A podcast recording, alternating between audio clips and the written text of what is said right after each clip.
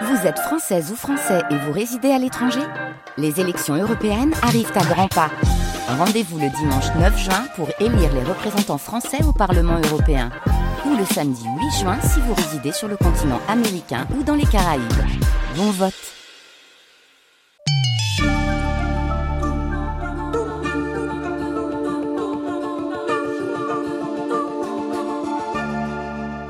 Tout commence là, in utero. Nous venons tous de là. C'est là que nous sommes nés. Nous avons tous été une cellule, puis deux, quatre, huit, puis des milliards et des milliards de cellules.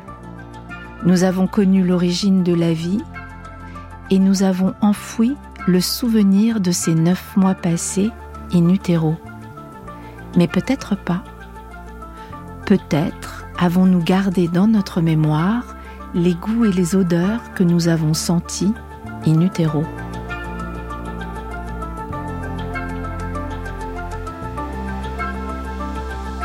Alors justement, là, on est dans votre bureau, Benoît Chal, et j'ai tout de suite vu en entrant. Donc là, c'est une photo. C'est un nouveau-né, c'est quatre photos d'un nouveau-né. On présente un coton-tige et on lui fait renifler quelque chose. C'est ça, c'est ça. Alors, c'est des, des, mimiques faciales qui sont provoquées par euh, différentes odeurs. Et certaines mimiques sont des clairs euh, sourires d'acceptation, alors que d'autres sont vraiment des mimiques de dégoût très, très affirmés. Et vous savez ce qu'on faisait sentir sur les dégoûts? Parce que la dernière photo, c'est un dégoût très prononcé. Je crois que la dernière photo, c'est une formule lactée euh, artificielle. Ah. Et l'enfant, qui sont pas très bons. Il y en a, il y en a qui sont pas bons. Les, les, les laits euh, hypoallergéniques, qui ont les odeurs un peu de protéines passées. Et donc ça évoque chez les nouveau-nés, à la première présentation, ce genre de mimique. Terrible. Quand il le consomme de façon régulière, cette mimique disparaît. Donc on s'habitue à tout. Il s'habitue à beaucoup de choses. Et c'est ce qu'on appelle l'habituation. C'est ça. C'est ça. La familiarisation, l'habituation. Nous sommes toujours avec Benoît Chal dans son bureau du Centre européen des sciences du goût de Dijon.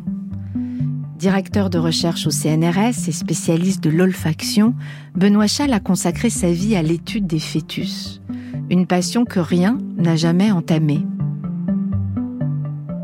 Le 21 septembre 2022, la revue Psychological Science publiait les résultats d'une étude sur les expressions du visage de fœtus après que leur mère ait mangé des aliments sucrés ou amers. Alors c'est une dernière expérience réalisée à Durham, au Royaume-Uni, par euh, Nadia Aveisland et son équipe qui a consisté de façon extrêmement simple à demander à des mères de consommer soit de la poudre de carotte, soit de la poudre de chou calé. Donc la carotte, c'est une saveur plutôt sucrée, et le chou calé a une saveur euh, assez clairement euh, amère. Pour l'adulte. On ne sait pas ce que ça fait chez le nouveau-né. Et là, la nouveauté de cette expérience, c'est qu'on a bénéficié du concours d'échographistes très chevronnés, qui euh, ont mesuré dans le, les trois quarts d'heure qui suivaient l'ingestion maternelle, ils ont mesuré les réponses faciales, les mimiques faciales des fœtus à cette consommation maternelle par la bouche, hein, par l'ingestion. Beyza Oustoun, qui est une, une, doctorante turque qui a fait euh, l'expérience, elle a pu montrer que les mimiques faciales des fœtus pendant ce temps après l'ingestion maternelle étaient complètement différentes selon que la mère avait ingéré la poudre de carotte ou la poudre de chou calé. Alors là, je vais vous demander un exercice difficile, Benoît Chal, c'est de me décrire ces visages. Parce que les photos de ces échographies sont éclatantes. C'est-à-dire, on ne peut pas douter du résultat. C'est ça qui est très surprenant. Qu'est-ce qu'on voit? Comment ils sont, ces fœtus? D'abord, ils ont quel âge? Alors, ces tests ont été faits à deux périodes, à 32 semaines euh, gestationnelles et 38 semaines début du troisième trimestre et, fin, du troisième euh, fin du troisième trimestre, c'est ça. Et donc, ce qu'on a pu montrer euh, très clairement, c'est eh bien que à l'ingestion de carottes correspondaient des mimiques faciales du fœtus qui étaient plutôt ressemblantes à des mimiques faciales d'acceptation. C'est ce qu'on verrait chez un nouveau-né, on dirait qu'il accepte, hein, il apprécie, c'est plutôt des sourires. En tout cas, pas des dégoûts Alors que très clairement, dans l'observation de la réponse après l'ingestion du chou calé, les fœtus exprimaient des mimiques de rejet, de froncements de sourcils et des abaissements des, coins des lèvres qui sont associés chez l'adulte ou chez l'enfant plus âgé, même le nouveau-né, à une réponse à des substances qui sont plutôt euh, dégoûtantes. Vous avez été surpris par ces résultats, vous-même, Benoît Chal, pour que ça soit si net et aussi ces mimiques la, surprise, c'est qu'une quantité aussi faible, c'était à peu près 400 mg de substance, soit carotte, soit chou calé, puisse provoquer, dans la demi-heure qui suit, des réponses aussi clairement euh, différenciées. Ça, ça nous a surpris et on ne se l'explique pas encore. Quels sont les mécanismes sous-jacents? On, élabore, on fait des hypothèses, mais on ne se l'explique pas, vraiment que ce soit aussi peu de substances puissent provoquer des réponses aussi, euh, aussi franches. Et ça, c'est une expérience qui a été faite en septembre dernier, c'est-à-dire c'est tout nouveau. Elle a été publiée en septembre dernier et a été faite beaucoup pendant la période du... avant le confinement, avant, juste avant le confinement. Alors il y a une longue analyse. L'analyse des mimiques faciales, euh, c'est quelque chose de, très très long. Il faut compter à peu près deux heures d'analyse pour deux minutes d'enregistrement. L'objectif de cette étude qui a été publiée en septembre dernier, c'est de voir si une exposition répétée à des saveurs moins appréciées, comme le chou calé, pourrait au fil du temps amener les fœtus à s'y habituer et aiderait les nouveau-nés à mieux les accepter. Benoît Chal pense que cette expérience pourrait jouer un rôle majeur dans la compréhension du développement de nos récepteurs gustatifs et olfactifs. Sur le site d'Inutero, sur franceinter.fr, vous pouvez voir ces visages de fœtus souriant ou faisant la grimace. C'est assez amusant à regarder et cela pose évidemment un petit millier de questions. Benoît Chal est un spécialiste de l'olfaction, mais il est aussi un spécialiste du goût chez le fœtus. Alors la, la gustation fonctionne très bien chez le fœtus. Malgré l'eau, encore une fois Malgré l'eau, ben, la, gustation, elle fonctionne dans l'eau. Hein. On, la bouche est, baignée de salive en permanence, donc là, là la, langue est humide, une langue sèche, ça fonctionne pas. J'aurais pu y penser. donc ça, ça fonctionne toujours. Toujours dans, en milieu euh, aquatique. Et les récepteurs gustatifs sont fonctionnels euh, dès la naissance et avant la naissance chez le fœtus. Euh, et on a pu montrer en particulier en testant des prématurés. Ça, c'était une autre voie qui a montré qu'avant le terme de la gestation, les enfants sont déjà capables de détecter de façon assez fine des odeurs et des saveurs, et les, prématurés finalement répondent dans la morphologie de la réponse faciale, répondent de façon très très voisine des nouveau-nés à terme. Ils répondent de façon très positive à des saveurs sucrées, de façon plutôt négative à des saveurs acides, et de façon clairement négative à des saveurs amères sauf peut-être pour l'urée. Parce qu'ils ont l'habitude apprise. Ils, baignent, dans l'urée. Ils baignent dans l'urée, donc ils l'ont apprise. Et voilà. voilà. Donc toutes ces modalités euh, fonctionnent euh, très bien et probablement participent aussi de la relation euh, du, du, fœtus en développement avec son milieu amniotique. Il y a des expériences qui sont déjà anciennes, des années 70, où on se on essayait d'avoir une stratégie pour réduire la sursécrétion de liquide amniotique qui gonflait les ventres des femmes de façon euh, exagérée et euh, extrêmement euh, inconfortable. Et donc les gynécologues se seront dit ben on va essayer de réduire ce volume amniotique en faisant boire en faisant déglutir au fœtus, et qu'il fasse rentrer ça et que ça repart euh, du côté maternel. Et donc certains ont essayé de le faire en mettant du sucre, du saccharose ou du glucose dans le euh, milieu amniotique, et effectivement, ils avaient tendance à, boire, à déglutir plus de liquide amniotique. Par contre, ce qui était très net, c'est quand on, mettait de l'amertume, là, ils s'arrêtaient de boire. Donc il y a une possibilité de, de réel euh, manipulation du fœtus par euh, les saveurs et les, odeurs, si on veut. Manipulation non pas au sens, euh, au sens expérimental hein, ou au sens euh, sanitaire. Dans tous les cas, la mère exerce une influence très claire sur le, développement sensoriel et la chimiosensorielle du fœtus. alors, bon, c'est, manipulation, il y a, y a, une intentionnalité derrière, de réellement vouloir modifier quelque chose on, je pense qu'on n'en est pas là encore. Euh, Enfin, du moins pas dans, pas dans nos... Pas dans votre laboratoire. Pas dans notre laboratoire, non.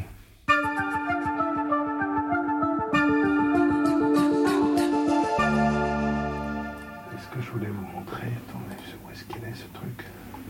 Pour le fœtus, il y a une image qui est absolument... Mais est-ce que je l'ai là-dessus ou est-ce que je l'ai ailleurs? Je regarde les photos en attendant. Et vous avez plein de dessins d'enfants. Oui. Sur les murs du bureau de Benoît Chal au Centre européen des sciences du goût de Dijon, il y a des photos de nouveau-nés, de prématurés, de lapro. Et dans son ordinateur, il y a des trésors. On les regarde ensemble. C'est formidable dans votre ordinateur, on voit des fœtus, des tétés, des bébés au sein. Vous avez aussi des, des représentations picturales, des peintures euh, de, De- femmes calettes. C'est ça. ça, c'est l'image de ce, de ce fœtus de rat. de rats.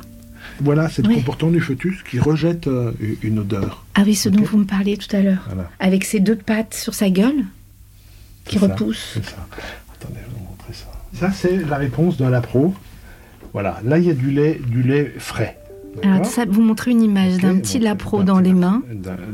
D'abord là, là, donc on fait buller euh, du, un gaz inerte dans le lait frais et on amène au museau du lapro par ce dispositif. Et voilà la réponse du lapro. Il a les yeux fermés, il faut le dire. fermés. Oui, les yeux fermés. Il n'y a, aucune, il a ni audition ni vision avant euh, le- la fin de la première semaine chez le lapro. Et là, il est en train de. Il répond immédiatement. C'est-à-dire, il s'est approché, il a d'abord tourné la tête et il s'est approché. Et les yeux fermés. Et ça, c'est l'effluve du lait frais. ok Donc là-dedans, il y a plein de choses. Il y a l'odeur apprise Ouais, et il y a, il y a la phéromone. ok ouais. Maintenant, c'est quoi la phéromone? Et ça, c'est le lait de sa mère? Ça, c'est le... Non, non, c'est le lait d'une lapine. C'est le lait d'une lapine. Ouais, et la phéromone, c'est pas. Alors, l'odeur apprise, c'est l'odeur propre à la mère, c'est propre à l'individu. Mais pas la phéromone. Et la phéromone, c'est propre à l'espèce. Donc, on peut aller prendre du lait d'une lapine euh, d'Afrique du Sud, le présenter à un lapin euh, ici en France, il répondra. Benoît Chal et son équipe de chercheurs ont beaucoup travaillé sur les propriétés du lait maternel. Benoît Chal a étudié en particulier une phéromone présente dans le lait de la lapine et il a fait une découverte qui continue de nourrir sa passion et sa fascination pour l'olfaction. Alors l'une des euh, découvertes intéressantes qu'on a pu se faire dans cette équipe euh, ici euh, à, à Dijon, c'est la phéromone mammaire de la lapine. Et cette phéromone, c'est une substance qui est émise dans le lait et qui déclenche de façon absolument inconditionnelle chez le lapro une réponse d'attraction et de prise en bouche d'un objet qui porte cette odeur. C'est-à-dire un réflexe, Quasiment un réflexe. C'est un automatisme. sans, sans apprentissage. Sans apprentissage, puisqu'on n'a pas retrouvé cette substance dans le milieu prénatal, ni dans le amniotique, ni dans le sang de la mère. On ne retrouve pas cette substance, et pourtant les nouveau-nés y répondent de- d'emblée lors de la première présentation après na- la naissance. Le lapin, quand on lui présente du lait frais de lapine, il va répondre de façon extrêmement rapide au lait, parce qu'il y a cette phéromone. En principe, en principe hein, dans la définition, quand on dit phéromone, c'est une substance qui n'est pas apprise, qui n'a pas besoin d'être apprise, mais qui est très efficace sur le comportement. Et là, là, je vais vous montrer la réponse à la phéromone. Donc là, c'est une réponse à une seule substance, une, une molécule. C'est un lapro. Et là, on va lui présenter une baguette de verre sur laquelle il y a une euh, micro-goutte de phéromone. réponse immédiate. Il la chope. Il la chope direct. Et il essaye de la téter. OK? Ah ouais, c'est impressionnant. En fait, il y a plusieurs mécanismes qui fonctionnent de façon parallèle. Il y a, chez le lapin du moins, il y a l'apprentissage fœtal, Bien sûr. In utero. in utero. Il apprend et ce qu'il apprend va lui servir éventuellement après la naissance. Chez le lapin, il y a un autre, cet autre aspect où il y a une molécule qui n'a pas besoin d'apprendre et qui est un signal automatique. Un, si- un ch- un chimio-signal qui euh, évoque des réponses automatiques Et qui lui dit mange-le. mange-le. Quoi que ce soit, tu manges quand il y a ça. Alors, on a étudié ces mécanismes chez différents mammifères. Chez le lapin, la souris, l'humain. Chez la souris, si on fait la même expérience, on prend du lait de souris frais, on présente à des souriceaux, ils vont répondre de façon positive, mais de façon beaucoup plus lente et moins nette. Chez le lapro, la réponse en trois secondes, on l'a. Chez la souris, ça va, ça vient, c'est variable. Et on fait la même expérience avec du lait humain, chez le nouveau-né humain. Pareil, le nouveau-né humain, il, est, il répond positivement à l'odeur du lait euh, par rapport à du lait artificiel ou à de l'eau. Il va plutôt vers le, lait humain. Donc on a une réponse chez le lapin extrêmement rapide et, quasiment euh, immanquable. Alors c'est plus variable chez, chez, les deux autres euh, modèles, la souris et l'humain. Alors pourquoi? On ne sait pas pourquoi, mais ce qu'on peut dire, c'est qu'il y a un corrélat euh, euh, écologique ou comportemental. C'est que le lapro, il a 5 minutes par jour pour accéder à la mamelle maternelle. La lapine n'allait ses petits qu'une fois par jour pendant 5 minutes. Donc il ne faut pas qu'il loupe l'occasion. Alors que le souriceau et le nouveau-né humain, ils ont tout leur temps. Et probablement que ce, cette phéromone euh, a coévolué avec cette absence de la mère et cette urgence absolue de, de prendre, de, de, choper une tétine maternelle quand la mère se présente, parce que si elle se présente pas, ben, il se passe 23 heures et 55 minutes pour le prochain coup. Ok Et donc on voit que le système nerveux, olfactif du moins, se développe dans le cadre d'une interaction mère-enfant très particulière. Et l'interaction mère-enfant détermine plus ou moins comment le nouveau-né va, va, va euh, répondre.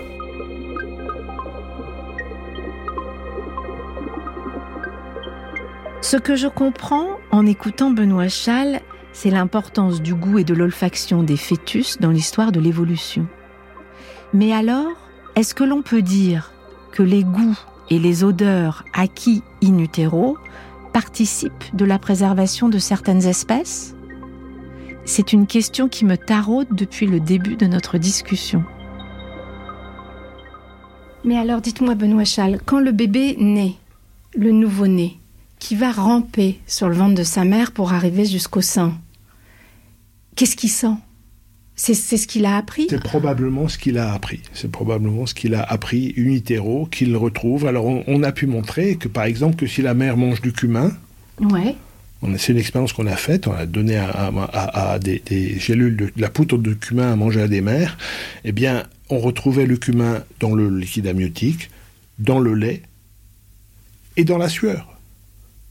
Ça veut dire que non seulement l'enfant va trouver les, substances ou les, flaveurs, les odeurs de ce que la mère a mangé euh, de façon spécialisée in utero ou sur la surface mammaire, mais aussi sur, tout le corps de la mère.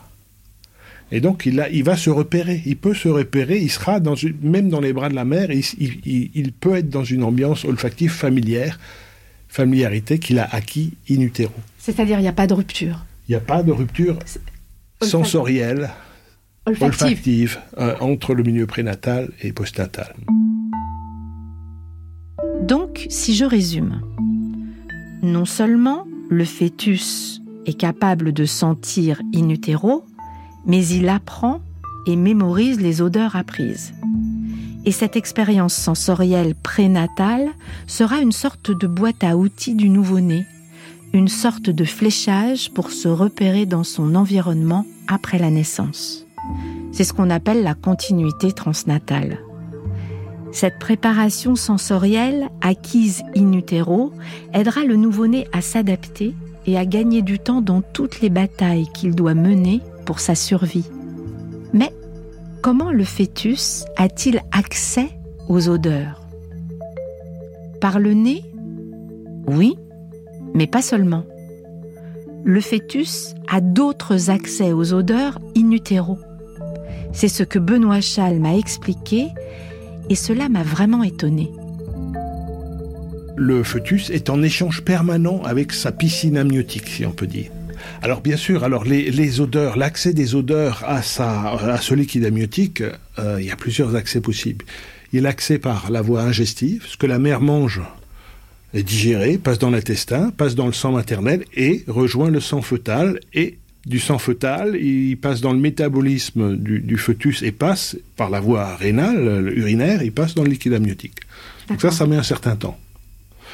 Un autre moyen d'accès, qui est pour le moment hypothétique chez le fœtus, euh, mais qui a été euh, documenté chez l'adulte, c'est que l'odeur du sang qui arrive au système olfactif peut être euh, analysée par ces récepteurs. Donc les récepteurs peuvent réagir au sang, aux, flaveurs, aux odeurs, qui sont transmises par les hum, capillaires sanguins qui en fait irriguent la muqueuse olfactive. Question, le sang a une odeur? Ah oui. Alors ça a un goût? Ça a un goût salé? Oui. Et ferreux? Ferreux, tout à fait, tout à fait. Alors, Alors j'avais jamais pensé que le fœtus. Le, euh, fœtus pourrait, c'est une hypothèse, qui, mais ça a été documenté expérimentalement chez l'adulte. Un rat à qui on injecte une odeur de d'ail sans qu'il ait accès par l'air, uniquement par le sang, eh bien, on peut le conditionner à l'odeur d'ail simplement en, amenant l'odeur par le sang. Donc il y a une analyse possible, sensorielle possible, par voie, ce qu'on appelle la voie hématogénique. Et c'est tout. Là, on a fait le tour. Alors non, il y a d'autres, il y a d'autres, il y a d'autres voies. Il y a la voie inhalatoire. Quand la mère euh, inhale un parfum euh, ou, du, tabac en combustion, là, c'est une autre voie. C'est une voie beaucoup plus rapide. C'est-à-dire que ça va au poumon de la mère et ça passe directement dans le sang maternel. Il n'y a pas cette, cette euh, étape relativement lente qui est celle de la digestion. Là, on passe dans le sang directement. Et en quelques minutes, cette information d'odeur peut passer au fœtus. La mère n'a pas fini de fumer sa cigarette, le fœtus est déjà informé que quelque chose a changé dans l'environnement.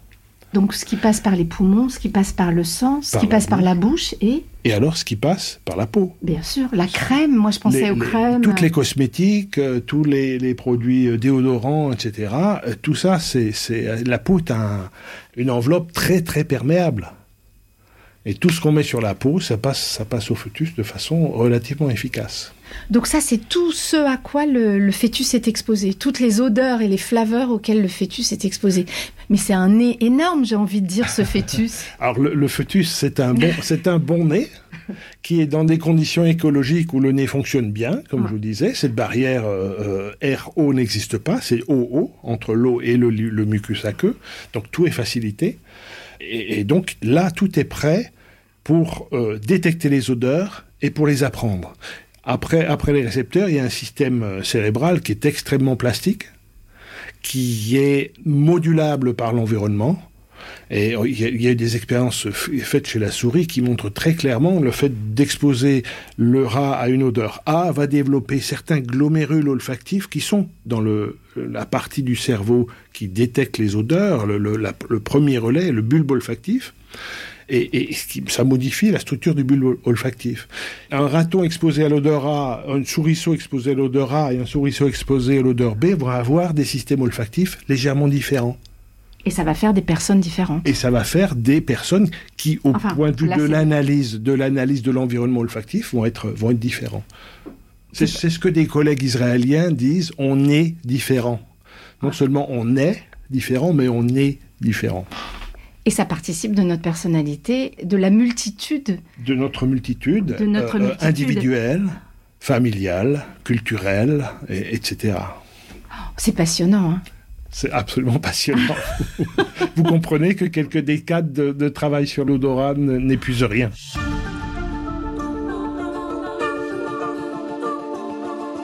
Benoît Chal est décidément un chercheur heureux. Heureux du bout de chemin qu'il a fait avec les fœtus, modestement. Benoît Chal s'intéresse à l'origine des sens, à l'origine de la perception des goûts, des odeurs chez le fœtus.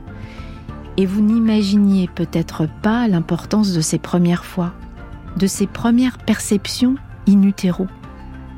Les perceptions du fœtus vont orienter les comportements futurs et les choix de l'enfant à venir. On sait aujourd'hui que tout cela va contribuer à déterminer la personnalité de chacun. Dans le prochain épisode d'Inutero, je vous propose d'entendre Marie-Claire Busnel, une autre grande chercheuse. Elle a été la première à démontrer scientifiquement que les fœtus entendent. Quand j'ai rencontré Marie-Claire Busnel, elle avait 98 ans. Elle nous a quittés il y a quelques semaines. Ce que je n'oublierai pas d'elle, ce sont ses yeux bleus vifs et cette phrase qu'elle aimait répéter Ce n'est pas parce que c'est inconnu que cela n'existe pas. In utero est un podcast documenté par Anna Massardier, écrit par Zoé Varier et réalisé par Flora Bernard. In utero est un podcast original de France Inter.